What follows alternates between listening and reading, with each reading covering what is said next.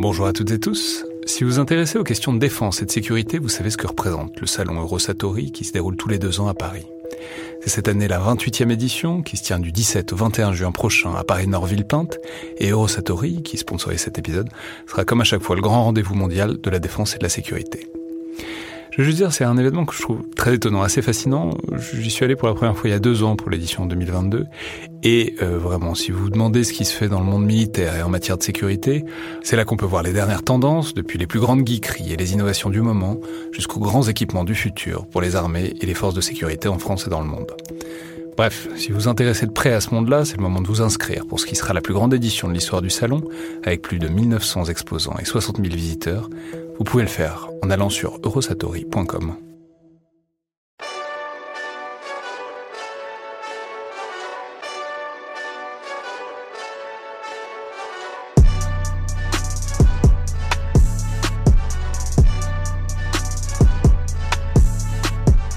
Bonjour à toutes et tous et bienvenue dans le Viseur, le format hebdomadaire du collimateur consacré à des récits militaires ou en tout cas à des souvenirs partagés euh, par des soldats ou d'anciens soldats, d'événements et de situations pendant leur temps sous l'uniforme. Et l'idée de ce format, vous le savez, c'est euh, d'avoir de partager des, épisodes en tout cas euh, qui, qui, permettent de comprendre ou de faire comprendre ce que peut être cette vie de militaire et une partie de son sens tel qu'il s'incarne sur le terrain. Et euh, j'ai aujourd'hui le plaisir de recevoir à nouveau, euh, pour la première fois euh, dans le viseur, le colonel Hervé Pierre de l'armée de terre. Donc bonjour colonel. Bonjour. Alors vous êtes, les, auditeurs réguliers du collimateur le savent, vous êtes aujourd'hui conseiller de terre au cabinet du Premier ministre, vous êtes notamment passé dans le collimateur, mais aussi dans le bunker. Mais vous êtes, euh, avant d'être dans ces fonctions d'état-major, c'est évidemment, euh, enfin, vous y êtes arrivé évidemment dans la continuité d'une carrière opérationnelle, notamment, enfin, en particulier dans l'infanterie de marine.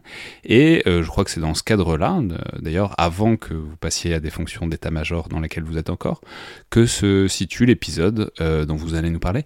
Alors, je crois que c'est dans l'opération Sangaris, donc autour de 2015.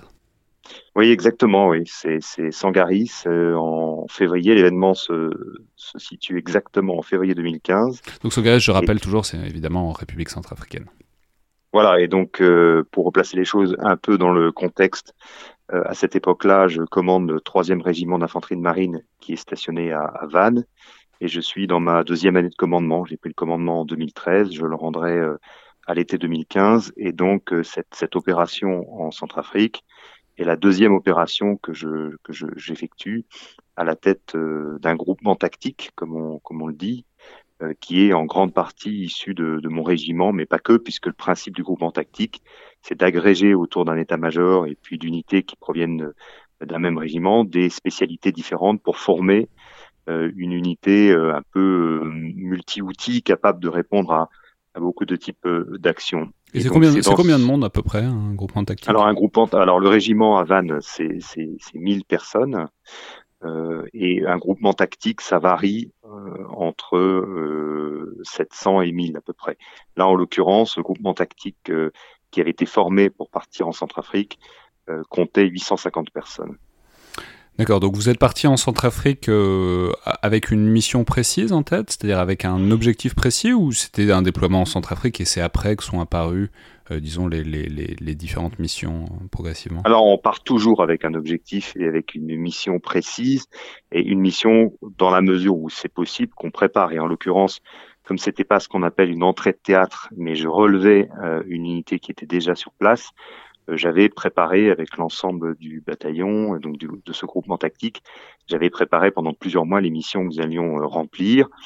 Euh, en Centrafrique, à cette époque-là, mais c'est plus le cas maintenant, mais à cette époque-là, il y avait sous l'autorité d'un général deux groupements tactiques de ce, de ce type-là.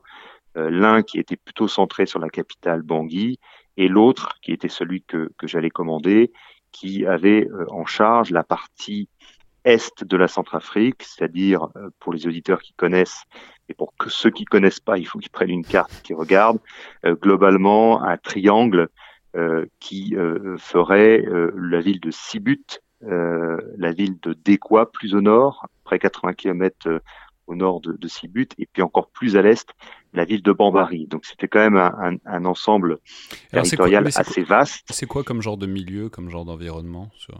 Alors, bah, je vais vous dire tout de suite, mais la, mission que, nous avions, c'était une mission de stabilisation et qui consistait à, faire baisser le niveau de violence sur place de manière à ce que les troupes de l'ONU qui étaient euh, en train de se déployer, la MINUSCA, puissent prendre les missions euh, à leur charge et, le temps de se déployer dans, de bonnes conditions.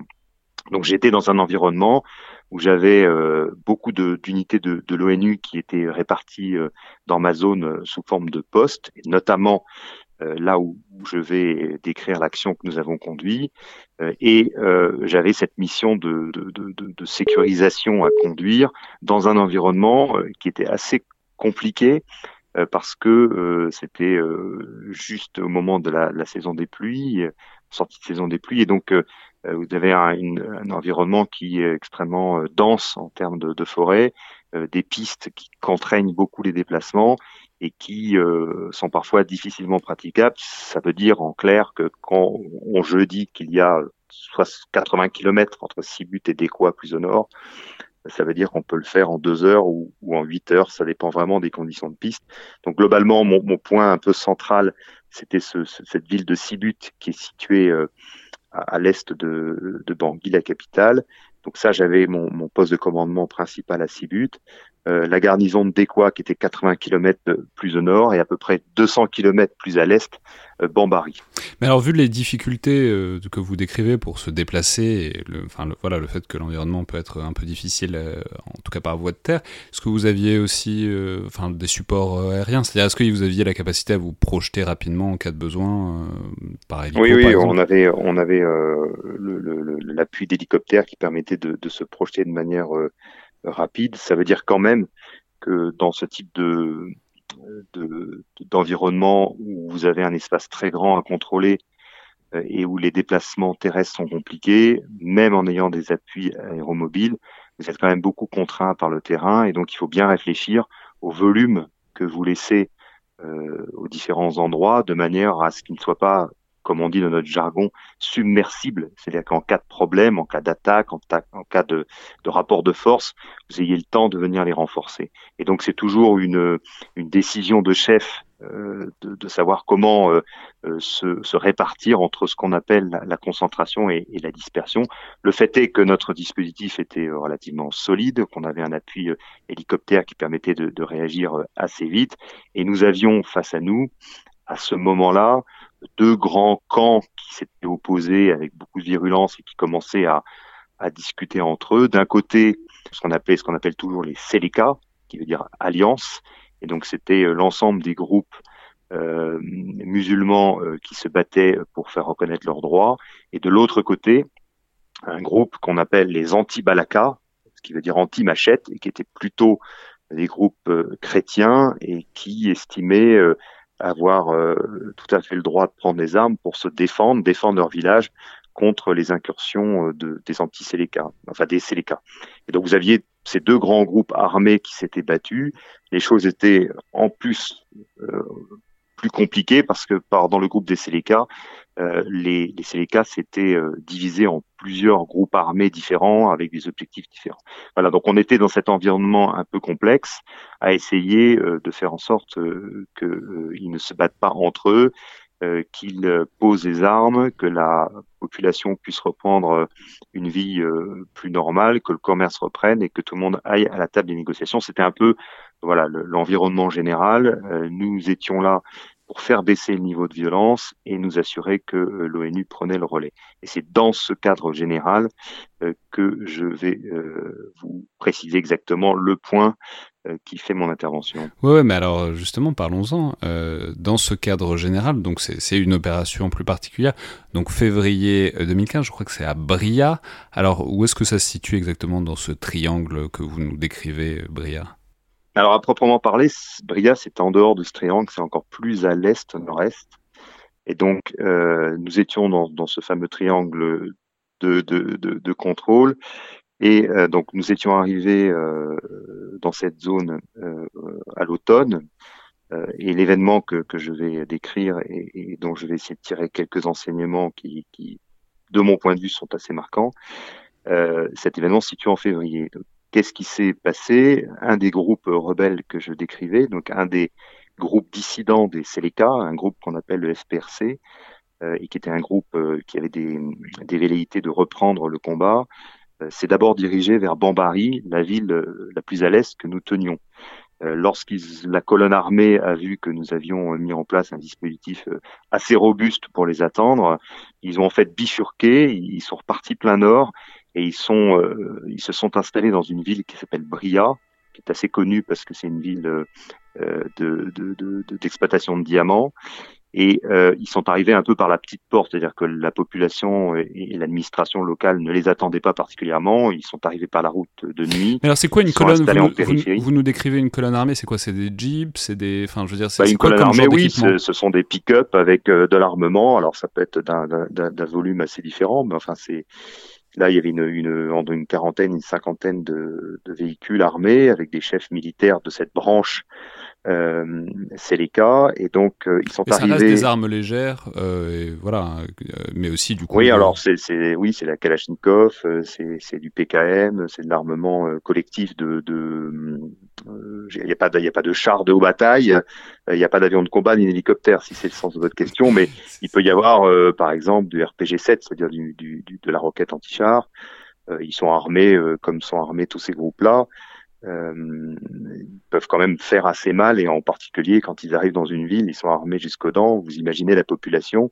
Donc ce qui s'est produit, c'est que déboutés et ne pouvant pas venir sur Bambari, ils se sont dirigés donc à la fin de, l'année 2014 vers la ville de Bria. Ils sont arrivés un peu en catimini, puis progressivement, selon une, une vieille stratégie qu'on appelle euh, dans le langage militaire euh, la stratégie de l'artichaut. Ils ont progressivement autour de Bria retiré les feuilles de l'artichaut une par une pour s'emparer du cœur. Le cœur, c'est le cœur administratif de la ville de Boya. Donc en fait, en quelques mois, ça veut dire quoi? Ça veut dire qu'ils contrôlaient des territoires périphériques et de plus en plus, ils se sont mis à contrôler ce qui, ce qui consistait, enfin, ce qui constituait le centre de la ville? Oui, c'est-à-dire que le, les, les, les, bâtiments administratifs, ce qu'on appelle le centre-ville administratif de Bria, euh, c'est là où était située la, la gendarmerie, la mairie, euh, l'ensemble des bâtiments euh, qui, qui, constituaient le, la représentation de l'État et la vie la vie la vie euh, économico-politique de Bria, et qui sont arrivés en périphérie, se sont installés dans un camp en périphérie, puis progressivement au fil des mois, euh, ils ont pris de plus en plus de place dans la ville au sens physique et, et symbolique, jusqu'à déposséder l'ensemble des administrations publiques de leurs prérogatives et jusqu'à menacer le camp de l'ONU qui était sur place, qui était un camp tenu par un bataillon marocain, euh, qui a vu euh, sa, ses possibilités d'agir dans la ville, de sortir, de patrouiller, de discuter, se réduire de façon drastique, jusqu'à avoir le sentiment d'être quasiment euh, assaillis ou euh, assiégés dans leur dans leur camp. alors ça, ça se juste ça se concrétise par quoi ce genre de choses? C'est-à-dire ils, tiraient sur les casques bleus ou est-ce que c'est ah bah, est-ce que c'est plus discret par, par, des par, par des effectivement lorsqu'ils sortaient il y avait des, des, des des coups de feu en l'air, des insultes. Euh, on, le, on, leur mettait des barrages dans certaines dans certaines rues, ils ne pouvaient plus passer. Et puis. Euh, ouais, donc c'est subtil. C'est pas des c'est pas des attaques directes, mais c'est subtilement, disons, une hostilité et des difficultés de plus en plus grandes. Je suis en train de décrire, et puis avec euh, une, une pression qui était mise sur le camp, c'est-à-dire qu'ils montaient la population contre le camp de l'ONU, et puis euh, tous les jours il y avait des grosses manifestations euh, de la population qui, qui essayaient de rentrer sur le camp, des jets de grenades, des, des, des, des, barricades qui étaient mises en feu, voilà ce genre de ce genre de choses, avec de temps en temps des blessés euh, des blessés marocains, euh, soit euh, par par des jets de, grenades, soit par des jets de pierres, soit voilà par des bousculades. Donc moi, ce que j'appelle la stratégie de l'artichaut, c'est évidemment le fait d'avoir progressivement mis la main sur la ville, mais c'est aussi une stratégie qui consiste dans les actions qui sont conduites, et c'est ce que vous venez de, de souligner, à pousser le bouchon un peu plus loin, mais sans jamais dépasser une certaine limite, de manière à pas rompre le dialogue. Donc, leur chef avait un dialogue qui était entretenu avec euh, euh, les, représentants de l'ONU au plus haut niveau, et donc à chaque fois ils étaient rappelés à l'ordre, mais il était jugé euh, d'une manière générale que leur, action ne justifiait pas d'aller mener une contre-offensive militaire et que probablement par le dialogue les choses pourraient s'arranger. Mais à chaque fois, ils retiraient une feuille d'artichaut supplémentaire, je vais dire, et à chaque fois la pression montait un peu plus. Donc nous qui étions à Bambari, on suivait la situation avec euh, avec euh, évidemment beaucoup de beaucoup d'intérêt et, et, on essayait de savoir un peu ce qui s'y ce qui s'y faisait. On nous a demandé au début de l'année 2015 de mettre en place une section, donc une, une trentaine de soldats par voie héliportée dans le camp marocain de manière à les soutenir et à savoir un peu ce qui s'y passait. Et ça n'a pas suffi. C'est-à-dire que la section, elle s'est retrouvée exactement dans le même dans la même situation que le bataillon marocain, c'est-à-dire quasiment assiégé. Et donc, euh, en février 2015, début février 2015, il a été décidé euh, de commun accord entre euh, le commandement de l'ONU et le commandement de la force Sangaris, qui était la force française, hein, le général français. il a été décidé de mener une action pour reprendre le centre-ville de, de Bria, une action militaire, puisqu'on estimait que progressivement ils avaient dépassé les bornes et qu'il fallait mettre un coup d'arrêt euh, à cette prise de pouvoir euh, progressive. Ouais, mais donc c'est intéressant parce que c'est vraiment du coup une décision à la fois euh, tactique mais aussi politique quoi. C'est parce que précisément il n'y a pas d'événement qui qui impose une réplique immédiate. C'est il y a un moment où il faut prendre la décision même politiquement avec des chefs militaires mais même politiquement de bon là c'est trop et il faut y aller quoi.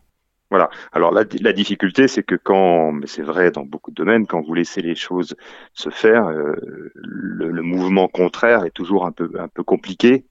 Euh, à, conduire. Et donc euh, euh, la manœuvre qui a été conduite en ce matin de 10 février, qui a été préparée dans les jours qui précédaient, consistait à reprendre le centre-ville par les armes, à reprendre le centre-ville de, de Boya. Et pour ça, ça, ça s'est fait en plusieurs temps. Alors c'est pas forcément ça qui est, le plus intéressant. Je vais vous, expliquer un peu comment ça s'est fait, mais c'est surtout les enseignements que j'en tire. Alors ça s'est fait en, un, temps préliminaire où, avec l'état-major de, mon groupement, on a été héliporté de nuit sur le, camp marocain de manière à mettre en place un, poste de commandement qui puisse planifier l'opération. Euh, dans un deuxième temps, on a mené au, lever du jour, le 10 matin, une action euh, qui a consisté à la fois à rentrer euh, dans le cœur du cœur du cœur, c'est-à-dire à aller dans la maison où se, tenait le chef rebelle, directement dans cette maison-là, et pour euh, ensuite euh, prendre les maisons les unes après les autres et reprendre tout le centre-ville de, Bria par une action coordonnée. Et puis, dans les jours qui ont suivi, à la fois le lendemain et les jours qui, ont suivi, de faire en sorte que les représentants de l'ONU puissent, les représentants légitimes du, gouvernement centrafricain puissent revenir à Bria, ce qui a été le cas. Ils se sont posés le lendemain et puis remettre en place les institutions publiques et reconnues euh, de la ville de, de. Mais Alors du ça, c'est l'action qui s'est conduite. Oui, mais du coup, cette question, enfin, ce, ce, que vous décrivez, ça pose la question du niveau de virulence et de violence qui en a découlé, puisque vous décrivez bien que bon, il s'agissait de frapper euh, fort, quoi, de, en tout cas d'agir vite et d'inverser la tendance. Mais du coup, comment est-ce qu'ils ont réagi, puisque puisqu'ils étaient eux dans une stratégie, disons, progressive euh, tout en étant armés. Est-ce que ça a précipité de la violence ou est-ce que euh, ils ont été surpris et que ça, ça s'est passé finalement assez bien? Alors, bah, c'est un peu les trois, bah, les trois clés ou les trois enseignements que je voudrais dégager, parce que je sais pas le propos ici de décrire minute par minute ce qui s'est passé, mais euh, effectivement, globalement, ça a été ce qu'on appelle un assaut d'infanterie sur un centre-ville ce qu'on fait pas tous les jours et, ce qui est relativement intéressant euh, comme expérience. Mais j'en retire trois choses. La première, c'est que euh, dans une situation comme ça où il y a un différentiel de crédit en quelque sorte, c'est-à-dire que d'un côté vous avez une, une, position de force avec des gens qui depuis des mois ne, ne font que gagner et se sont progressivement installés là où ils sont et vous qui êtes de l'autre côté de moins en moins crédible parce qu'à chaque fois euh, que vous dites, euh, alors quand je dis nous, c'est l'ensemble de, de, leurs interlocuteurs, euh, à chaque fois qu'on disait quelque chose, finalement, ils ne croyaient pas tellement. Et donc ce déficit nécessitait d'avoir une action extrêmement brutale, mais une action qui permette de renverser complètement le, le, rapport de force en inversant euh, l'incertitude, c'est-à-dire euh, euh, faire en sorte qu'ils soient dépossédés de toute leur certitude et que l'incertitude change de camp. et pour ça, il fallait créer une sorte de choc initial de manière à les mettre dans une position où ils se demanderaient comment les choses allaient évoluer. Et donc ce choc initial, il a été produit par cette action qu'on a choisi de faire dans l'endroit le plus difficile à atteindre, qui était le cœur du cœur du quartier euh, le plus protégé, à la faveur euh, de patrouilles qui pouvaient encore se faire, c'est que les Marocains avaient encore la possibilité de sortir mais sur un itinéraire qui était très balisé, euh, ce qui était complètement aberrant en fait dans l'esprit, mais ils avaient encore la possibilité de, on va dire, de se promener en ville. Et donc à la faveur de cette euh, promenade matinale, en fait, on a brutalement changé euh, d'orientation. On est allé directement sur la maison qui était tenue par le chef rebelle, qui s'est défendu. On a ouvert le feu et toute la difficulté de l'opération, toute la manœuvre de l'opération consistait à, cet effet de surprise euh, puisqu'on avait depuis la veille de nuit rassemblé des forces importantes qui étaient arrivées de Bambari par la piste et qui s'étaient positionnées à l'extérieur de la ville. Et en fait, l'effet majeur pour nous, c'était d'être capable, et vous allez bien le comprendre, de mener une action extrêmement audacieuse et dangereuse au cœur euh, du nid adverse, en ayant la certitude qu'à partir du moment où l'action aurait commencé, on pourrait être soutenu par les forces qu'on avait euh, avait fait venir de nuit dans la plus grande discrétion. Et cette coordination-là, cette composition-là, elle était très dure à faire euh, parce que d'abord, il fallait pas que l'adversaire se doute qu'il y avait ces mouvements à l'extérieur de la ville. Il fallait donc qu'il soit fait dans la plus grande discrétion, de nuit, sans feu. Euh, alors vous imaginez l'état du terrain pour faire venir une compagnie complète d'infanterie. Ensuite, entre l'endroit où cette compagnie était positionnée de nuit et l'endroit où elle devait euh, rallier, elle devait faire la jonction avec cet élément euh, euh, d'assaut au centre-ville de Moya, ben, il y avait un certain nombre d'obstacles à passer, dont un cours d'eau, dont des, dont des routes barrées, donc il fallait absolument qu'on soit capable de lever tous ces obstacles dans un temps très court. Donc le, premier enseignement. Avec donc l'objectif en plus le donc au moment de l'action qu'il y ait une sorte d'effet de choc quoi, c'est-à-dire qu'il y ait l'action à l'intérieur et que en même temps ces, ces miliciens se sentent euh, encerclés en même temps et que du coup c'est d'être pris en tenaille comme ça, ça les fasse abandonner toute velléité de combattre. En fait, la seule la seule façon d'arriver à renverser le rapport de force, c'était euh, de provoquer l'effet de surprise. Et cet effet de surprise, on l'a provoqué euh, simultanément par euh, l'assaut euh, au centre-ville et par le ralliement d'une compagnie complète dont ils n'attendaient évidemment pas la venue, ce qui les a complètement déstabilisés. Mais cet effet de choc, ce que je veux dire, c'est que cet effet de choc, pour le provoquer, pour inverser le rapport de force, il y a une prise de risque. Et, c'est cette prise de risque qu'il faut mesurer. Et moi, un des moments euh, les, plus, plus, marquants de toute cette opération, cette opération précise, mais de mon passage en Centrafrique et de et d'autres opérations, c'est cette c'est cette nuit précédente où toutes les informations qui m'étaient remontées, toutes les discussions que j'avais avec les différents euh, les différentes unités qui allaient participer, consistaient à apprécier le degré de risque et à savoir si on allait effectivement lancer l'opération ou pas, puisque si la jonction ne se faisait pas, ça pouvait être absolument catastrophique, évidemment pour ceux qui s'étaient aventurés euh, dans le nid adverse. Euh, et si jamais notre compagnie était bloquée, ça pouvait avoir des conséquences importantes. Et donc un chef militaire dans cette situation-là, euh, bah, il doit prendre en compte tous les paramètres. Et à un moment, il faut décider et il faut franchir le pas. Il faut, il faut, il y a une prise de risque évidemment qui est bien éclairé, qui est éclairé par, par tous ceux qui participent à l'opération, par évidemment le, commandant du, bataillon marocain qui était là et qui était vraiment un, soldat extraordinaire et avec qui on a eu un, dialogue euh, de commandement et de réflexion tactique extrêmement euh, fécond. Mais voilà, il y a un moment, si vous voulez, où vous avez tout préparé, vous avez pensé à tout, où toutes les forces se sont accumulées, où voilà votre votre manœuvre elle est en tête, vous allez euh, vous allez la déclencher, puis il y a une espèce de, de moment de suspension où vous vous dites voilà là là c'est là que il y a une décision à prendre et elle peut, euh, ça peut fonctionner et puis ça peut ne pas fonctionner et quelles en seraient les, conséquences. Voilà, donc ce, premier, ce, premier focus en quelque sorte, cette dimension un peu, je veux dire, un peu dramatique, un peu, un peu, un peu difficile de la solitude en fait au dernier moment quand il faut euh, donner le go pour relancer l'action et que vous savez que vous n'arriverez pas à avoir cet effet de surprise ou de choc sans prendre une part de risque pour bousculer votre adversaire parce qu'il s'est tellement bien implanté, tellement bien établi que c'est le seul moyen d'arriver à le, le, bousculer. Ça, c'est le, le, le, premier, je veux dire, la première image qui me revient en, en tête. Mhm. Euh, lorsque je, je, repense à cette opération, avec évidemment tout un dialogue avec nos chefs euh, qui étaient à Bangui euh, et qui s'interrogeaient sur sur la, la, la, viabilité de, de l'opération. Et en dernier recours, évidemment, et c'est normal, ils laissent la main au terrain, c'est-à-dire qu'ils laissent la main au chef sur le terrain pour prendre la décision. Oui, c'est-à-dire c'est c'est quand même une procédure qui est balisée. C'est-à-dire la tactique est audacieuse, mais pour autant c'est des choses pour lesquelles vous vous entraînez aussi bien théoriquement. Voilà, c'est ma deuxième remarque. C'est ma deuxième remarque. C'est autant il y a un moment juste avant où il y a une sorte de, de, de, de, de pression qui monte, de concentration, d'interrogation sur est-ce qu'on le lance ou est-ce qu'on le lance pas. Mais ma deuxième remarque, c'est une fois que l'action est lancée, en fait, c'est absolument remarquable de voir à quel point l'entraînement qu'on a pu recevoir, moi j'appelle ça la magie du drill. Alors quand je dis nous, euh, c'est plutôt les, les, unités qui manœuvrent sur le terrain, à quel point les choses ne sont pas faciles, parce que parce que vous engagez des, des gens qui, qui se battent réellement avec des armes à feu et qui reprennent maison par maison. On sait que le combat urbain c'est quelque chose qui est, qui est, très compliqué, qui est, qui est un des combats les plus durs.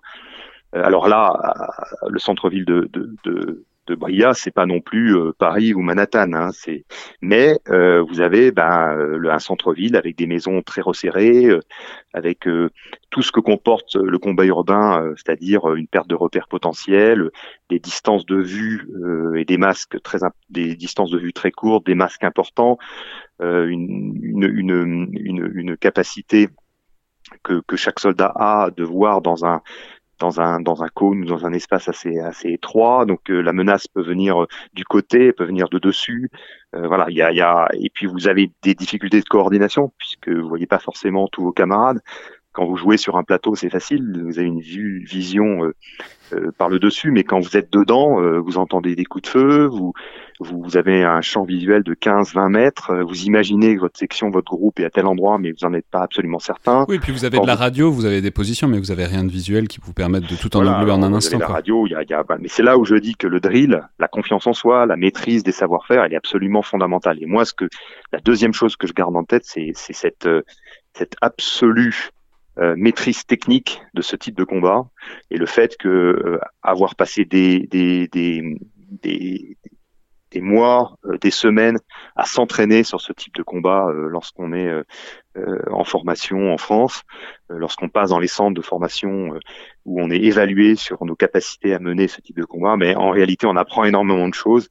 Et j'ai été en quelque sorte stupéfait, non pas par la facilité, parce que là encore, euh, ben on, c'était du combat et donc c'était difficile, mais par la capacité d'adaptation et par la, la maîtrise euh, du savoir-faire de combat urbain. Ça, ça m'a vraiment euh, stupéfait. Et on a repris le centre-ville de Bria, donc l'ensemble de, de, de, ce, de, ce, de, ces maisons et de, de ces bâtiments administratifs en une, une journée à peu près, une journée. Voilà. Et, donc, et je crois qu'il y avait un troisième enseignement? Oui, alors le troisième enseignement, et ça, ça, ça rejoint ce que, ce que vous disiez au départ, c'est que euh, la troisième chose, c'est que une action tactique comme ça, elle n'a de sens que si elle est exploitée à un niveau supérieur, à un niveau stratégique ou politique. Cette action, le fait de reprendre des bâtiments administratifs, n'a pas de sens en soi si derrière vous n'avez pas une sorte de transformation qui donne de la valeur à ce que vous avez fait. Cette transformation, c'est d'avoir euh, les ministres du gouvernement centrafricain qui viennent le lendemain, la représentante spéciale du secrétaire général des Nations Unies qui vient et qui vient féliciter le commandant euh, euh, marocain qui avait participé à l'opération et son bataillon pour l'action qui avait été conduite, et puis une cérémonie au centre-ville de Bria devant la gendarmerie où sont élargis tous les prisonniers qui avaient été incarcérés par, euh, par le groupe rebelle et où les couleurs centrafricaines sont montées sur la, sur la place euh, publique avec la population qui se rassemble. Et, et, et je pense que ça, ça peut paraître un peu, un peu, un peu cliché, mais euh, une action militaire comme ça, lorsqu'elle est décidée, elle n'est pas décidée pour elle-même. Il s'agit pas de reprendre le centre-ville simplement pour chasser des rebelles. Ça veut rien dire du tout. Euh, D'ailleurs, ces propres rebelles, ils se sont déployés dans la forêt, ils nous ont attaqué le lendemain, le surlendemain. Il y a eu de nouveau des combats, mais c'est L'inversion du rapport de force, c'est la capacité à envoyer un message politique en disant vous êtes allé trop loin et cette, cette fois-ci, euh, c'est la dernière. Et ah, on n'acceptera pas ce genre de choses. Ça, c'est fascinant ce que, ce que vous décrivez, le, le, enfin, c'est-à-dire la dimension, euh, pas de spectacle, mais la dimension symbolique qu'il y a à la victoire militaire. Parce que c'est une constante. Euh, hyper longue quoi dans, dans l'histoire militaire. Mais c'est-à-dire il y a plein de rémanences. Ce que vous nous avez décrit, c'est aussi dans, la, dans une certaine mesure, ça ressemble à une levée de siège autour d'une plateforme médiévale où il faut entourer euh, l'armée mmh. assiégeante pour pouvoir les faire quitter le terrain. Et là, ce que vous nous décrivez, c'est aussi quelque chose qui est très connu et très ancien. C'est l'importance des entrées de ville. Une fois qu'on va mmh. gagner une bataille ou une fois qu'on a pris une ville, c'est très important de défiler en ville, de symboliser la prise de possession de la ville, parce que sinon, il y, y, a juste des morts et des dégâts, mais il n'y a, a pas de victoire. Bah, C'est-à-dire que la, la, le niveau tactique, lorsqu'il agit, il, a une mission à remplir ce terrain. La, la tactique, c'est c'est opérer un effet sur le terrain ou sur l'ennemi. Donc c'est quelque chose de très concret, hein, un objectif tactique. Cet objectif tactique, il peut être réussi, il peut être rempli, mais n'avoir aucune valeur stratégico-politique. Il peut même être contre-productif si vous le remplissez mal ou s'il a mal été euh, estimé, si ses, conséquences ont mal été estimées. Vous avez le deuxième cas où cet objectif tactique est rempli, mais finalement il est, il a une valeur zéro au niveau tu, ça sert à rien. En fait, c'est pas exploité politiquement, ça n'a pas de sens. Et puis vous avez euh, le cas où cet objectif tactique est pensé dans un ensemble plus vaste, dans un ensemble euh, politique, où on, on, lui donne une mission, on nous donne une mission. Cette mission, elle, elle, elle a du sens euh, dans le dialogue qu'il y a ensuite entre les, différents, euh, les différentes parties. Elle a du sens pour la population, elle a du sens politique. c'est ça, c'est fascinant. C'est ça, c'est le sens qui transforme le succès en victoire. Quoi. Voilà. Et là, ça m'a beaucoup frappé parce qu'effectivement, on n'avait même pas encore. C'était tellement, c'était un sujet tellement sensible que on n'avait même pas encore euh, complètement sécurisé la zone euh, au sens militaire du terme. C'est-à-dire qu'on avait repris le centre-ville, mais la nuit, on a eu des contre-attaques. D'ailleurs, une anecdote intéressante qui dit à quel point la ruse est partagée euh, de part et d'autre. Et j'avoue que les adversaires en avaient eux aussi une bonne dose. Là, le soir même, le premier jour d'opération, je reçois un, appel sur mon téléphone portable, et puis quelqu'un me dit euh, voilà, je suis à tel endroit, j'ai été blessé euh, par balle, venez me chercher, les rebelles sont partis, euh, venez me récupérer. et en fait, c'était un piège. Et, et lorsque l'unité s'est rapprochée, évidemment avec beaucoup de prudence, elle est tombée dans une embuscade qui a déjoué sans problème. Et puis la personne m'a rappelé après, j'avais aucune idée de la manière dont il avait eu mon numéro de téléphone pour me dire que voilà, c'était effectivement ils avaient tenté le coup, que ça n'avait pas marché, mais que mais qu'on se reverrait. Voilà, donc c'est vous dire à quel point euh, il y, a, y, a, dans le, le, le, fracas des armes toujours une forme de dialogue et que ce dialogue, ben, il est euh, exploité ensuite euh, d'une manière ou d'une autre. Et pour nous, ce qui m'a beaucoup frappé, c'est de voir que les autorités plus élevées, c'est à la fois les autorités de Centrafrique et, et l'ONU, venaient, euh, je crois que c'est le jour même ou le lendemain matin, alors que la zone n'était pas totalement sécurisée, parce qu'il y avait besoin, il y avait un besoin impérieux de marquer le fait que euh, euh bah, les choses s'étaient inversées, que le rapport de force s'était inversé, que politiquement c'était c'était un symbole très fort. Très bien. Bah, merci beaucoup, colonel Pierre. Voilà, mais des actions comme ça, il y en a certainement eu beaucoup. Il y a beaucoup de d'autres militaires qui pourraient raconter ça. J'en ai évidemment pas la, la primeur et je profite de ce podcast pour euh, pour euh, pour exprimer toute ma. S'ils ont envie de venir en parler dans le podcast, ils sont plus que les bienvenus voilà, exprimer toute ma, ma sympathie, mon amitié, ma fraternité d'armes à tous ceux qui étaient présents et qui écouteront peut-être ce, ce, podcast, à tous ceux qui étaient présents à Bria en février 2015 et qui euh, se sont euh, battus de manière absolument remarquable. Merci beaucoup, colonel. Merci.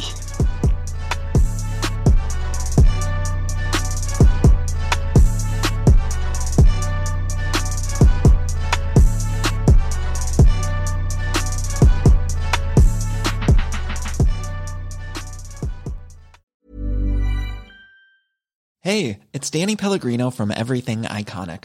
Ready to upgrade your style game without blowing your budget? Check out Quince. They've got all the good stuff shirts and polos, activewear, and fine leather goods, all at 50 to 80% less than other high end brands. And the best part? They're all about safe, ethical, and responsible manufacturing. Get that luxury vibe without the luxury price tag. Hit up quince.com slash upgrade for free shipping and 365 day returns on your next order. That's quince.com slash upgrade.